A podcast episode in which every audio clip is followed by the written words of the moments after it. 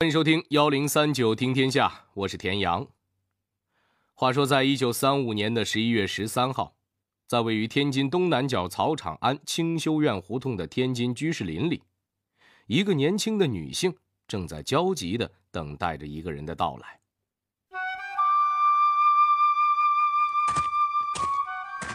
女施主，您刚才问的孙老居士，他已经来了，就在大佛堂门口。好的，谢谢小师傅。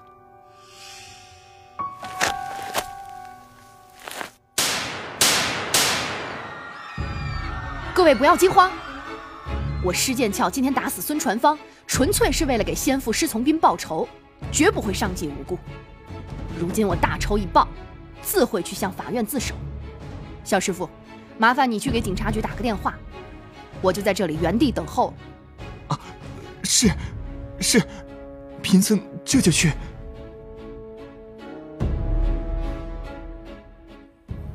刚才这段小剧场里提到的这位年轻妇人，就是有着民国侠女之称的施剑翘。最近几天，姜文的电影《邪不压正》正在各大影院上映，看过的观众可能会注意到，里面有个叫关巧红的人物，表面上号称是北平第一裁缝，背地里却背负着替父报仇的使命。有人说，这个人物啊，正是以施剑翘为原型塑造出来的。在电影里没有交代关巧红的复仇大计是否成功，而在真实的历史当中，施剑翘却是成功的替父报了仇。只不过，这个复仇的过程可是无比的坎坷。这是为什么呢？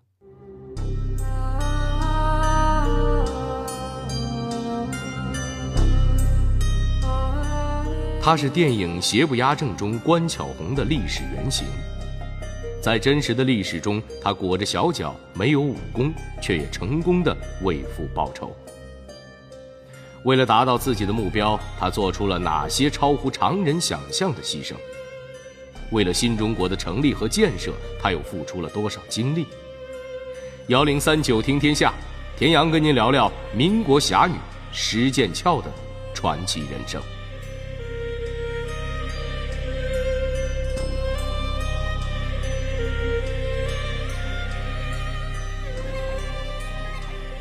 咱们今天的故事得从一九零五年开始说起，就是在这一年，施剑翘出生在一个军人家庭，他的本名叫施古兰，父亲施从斌是奉系军阀张宗昌手下的一个军长，作为一个高级军官的千金小姐，施剑翘一直深居闺阁，还裹着小脚，虽然没有受过正规教育，但在家中有私塾老师教授学问，他自个儿。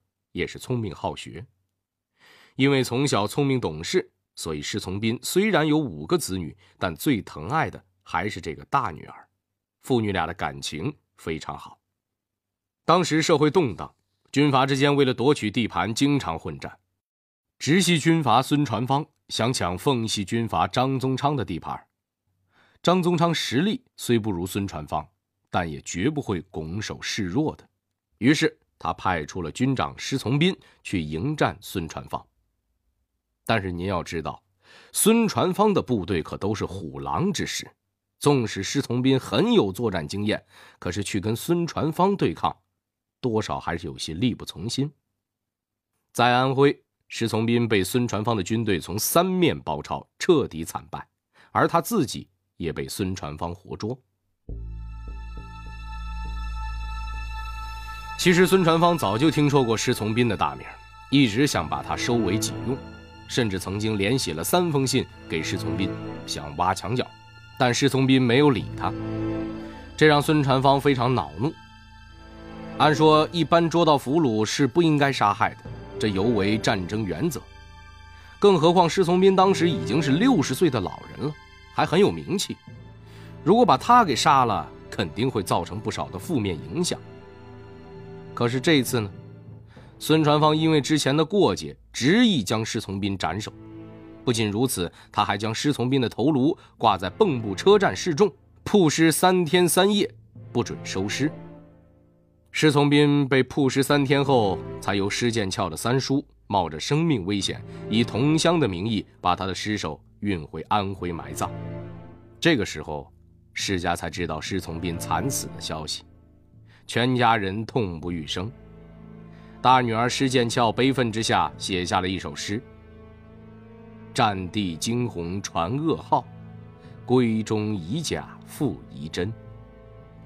被娘偷问归来时，肯书前遗结后身。被俘牺牲无公理，曝尸悬首灭人情。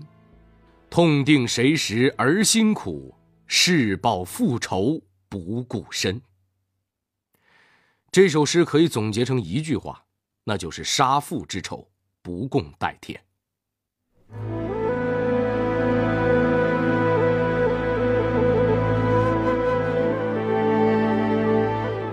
一介女流之辈，想要为父报仇，困难重重。为何报仇之路要走十年？她的亲人和丈夫又是如何看待报仇这件事的？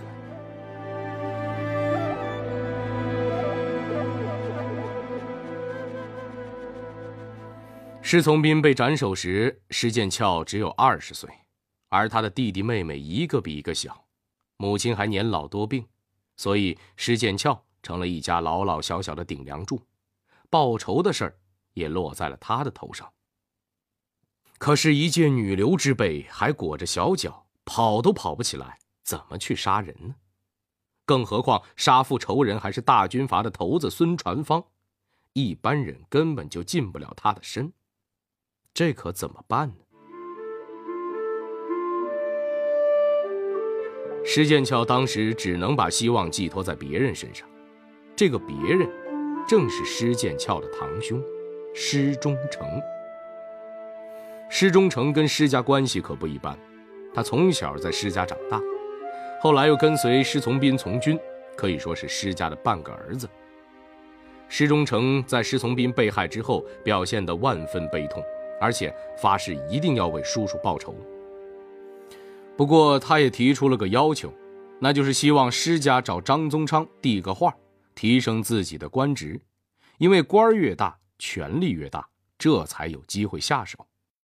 看堂哥说的也在情在理，于是施剑翘找到了施从斌的老领导张宗昌，请求他提拔一下施忠诚。张宗昌也很给面子，很快。就提拔施忠诚做了山东烟台的警备司令。但是施忠诚被提拔之后，竟然再也不提报仇之事。面对施剑翘的频频催促，他就写了封信给堂妹说：“常言道，多行不义必自毙。孙传芳涂炭生灵，鱼肉百姓，恶贯满盈，定不得善终。贤妹不必过于心焦。”今日乡下老母来信，言及体弱多病，欲靠愚兄安度晚年，望贤妹体谅兄的苦衷。话都说到这个地步了，这人还有什么指望呢？施剑翘也是个刚烈性子，他便不再向堂兄提复仇之事，当然，他也不再认堂兄这门亲戚了。亲戚靠不住，只能另寻可靠之人。施剑翘找到了他堂哥军校的同学施敬公。这个施敬公官儿不大，就是个营级干部，但他早就看上了施剑翘。知道施剑翘和堂兄决裂之后，施敬公就找上门来，信誓旦旦地说：“报仇的事儿包在我身上，杀了孙传芳，不但是为你父亲报仇，而且还是为国人除害。”施敬公的一番话，让施剑翘又看到了希望，于是施剑翘便以身相许，二人结为连理。婚后，施剑翘就将为父报仇提上了日程，天天盼，年年盼。而娶了施剑翘的施静公，结婚之后官儿也是越做越大，由营级干部升到了旅长。一转眼，俩人结婚七年。孩子都生了两个，报仇的事儿却始终没被施静公提上日程。施剑翘急了，施静公面对太太，终于袒露出了自己的真实想法。他对施剑翘说：“孙传芳一生杀人无数，咱们不去索他的命，自然也会有人要收拾他。再说，我们都有两个儿子了，我要是有个三长两短，你们孤儿寡母怎么办呢？他的话就如同一瓢冷水，当场浇醒了施剑翘。原来丈夫也食言了，没几天，施剑翘就带着孩子离开了这个曾经对他拍着胸脯要帮他报仇的丈夫。君子报仇，十年不晚。当施剑翘决定亲自动手时，发现原来事情并没有那么复杂。施剑翘是如何找到孙传芳的？复仇之后，这位奇女子后来的命运又如何呢？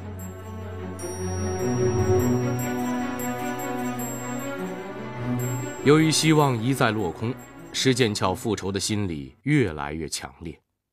可是兵荒马乱的年月，孙传芳也因为树敌太多，经常换地方住。施剑翘连他的行踪都掌握不了，如何能杀他呢？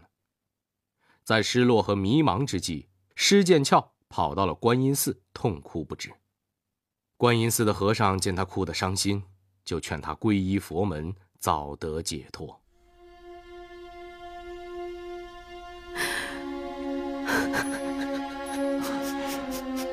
施主，不要太难过。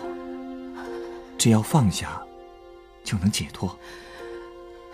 你看，像孙传芳这样的名人，也都皈依我佛了。什么？您说的是军阀统领孙传芳吗？是啊，他自皈依后，经常到居士林诵佛念经。那师傅，像我这样的俗家女子。可否去居士林旁听呢？佛门广大，接纳一切有缘人。你只管去便是了。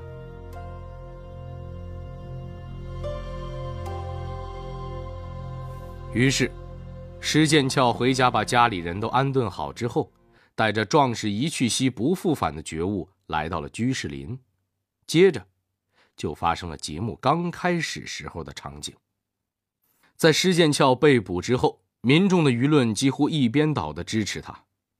当时著名的全国性报纸，像是《大公报》《申报》《新闻报》等，用大量的版面报道了事件的前因后果，重点强调了施剑翘替父报仇的原因。当时的社会各界，特别是妇女界，更是用电报、邮件等形式对施剑翘进行声援。大家集体向国民政府呼吁，要求释放或者特赦施剑翘。按理说，在居士林这种佛门清修之地杀人，杀的还是一个手无寸铁的老居士，听上去怎么都是一宗十恶不赦的罪行。为什么施剑翘还能得到大家的一致支持呢？原因只有一个，他杀的是一个作恶多端、杀人如麻的恶人。有人可能会问。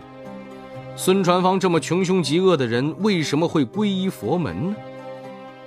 近代史研究学者通过分析认为，孙传芳后期皈依佛教，并不是为了忏悔，而是为了保命，因为他树敌实在太多。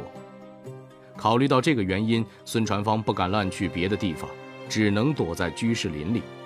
可是，千逃万逃，还是没有逃过命运的果报。虽然施剑翘杀的是罪大恶极的人，又是自首，可故意杀人就是故意杀人，再有道理那也是要判刑的。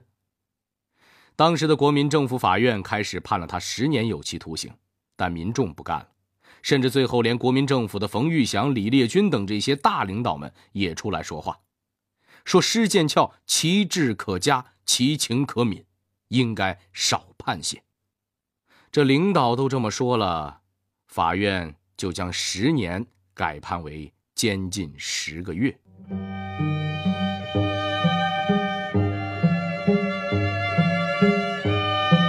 在电影《邪不压正》的结尾，并没有交代关巧红后来的人生结局。作为这个人物原型，施剑翘之后的人生又是如何度过的呢？他又有一个怎样的人生结局呢？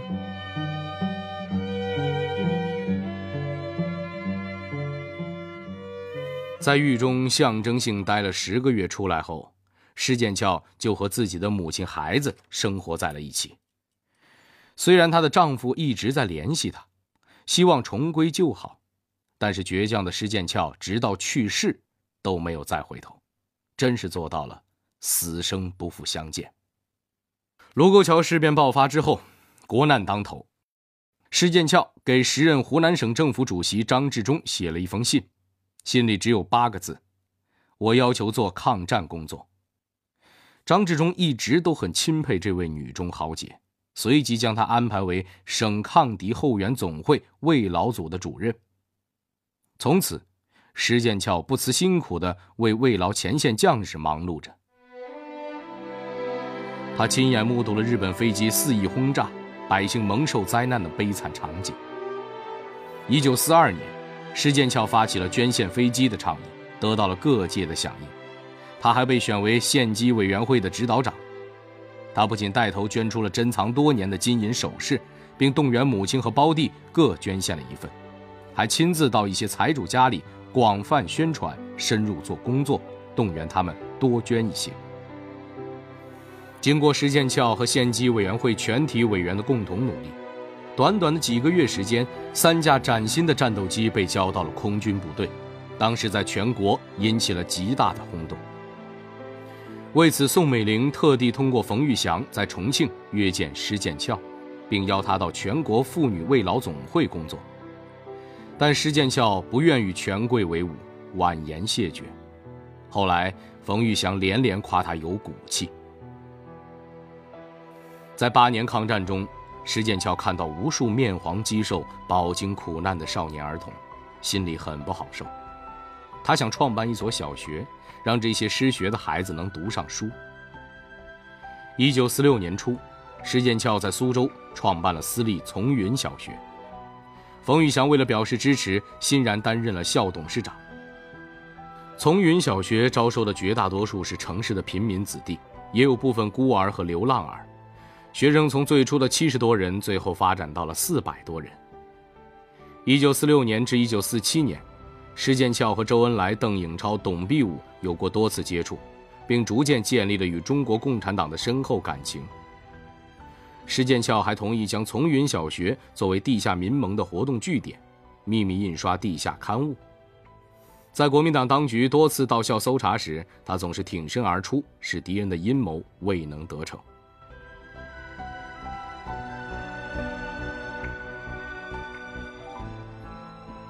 一九四九年四月二十七号，施剑翘与中共地下党、地下民盟的同志一起，扭着秧歌迎来了苏州的解放。之后，他毅然送两个儿子参加了解放军。一九四九年，施剑翘当选为苏州市妇女联合会的副主席。一九五二年，施剑翘将从云小学移交给了苏州市人民政府。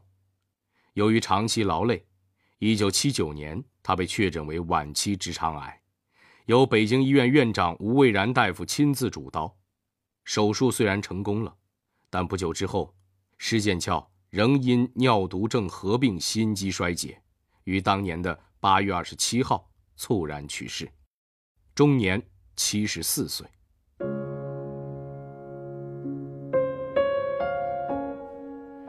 临终时，施剑桥对小儿子说：“娘还有一个心愿。”如果健康许可，愿为祖国统一尽一份力量。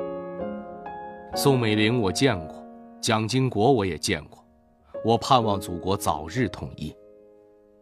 这就是这位传奇女子的最后遗愿。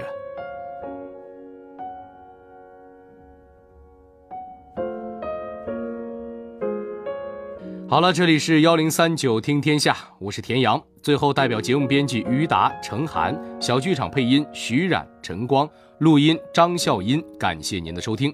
另外，如果您想和我们交流互动，收听往期节目，欢迎您关注新浪微博和微信公众号幺零三九听天下。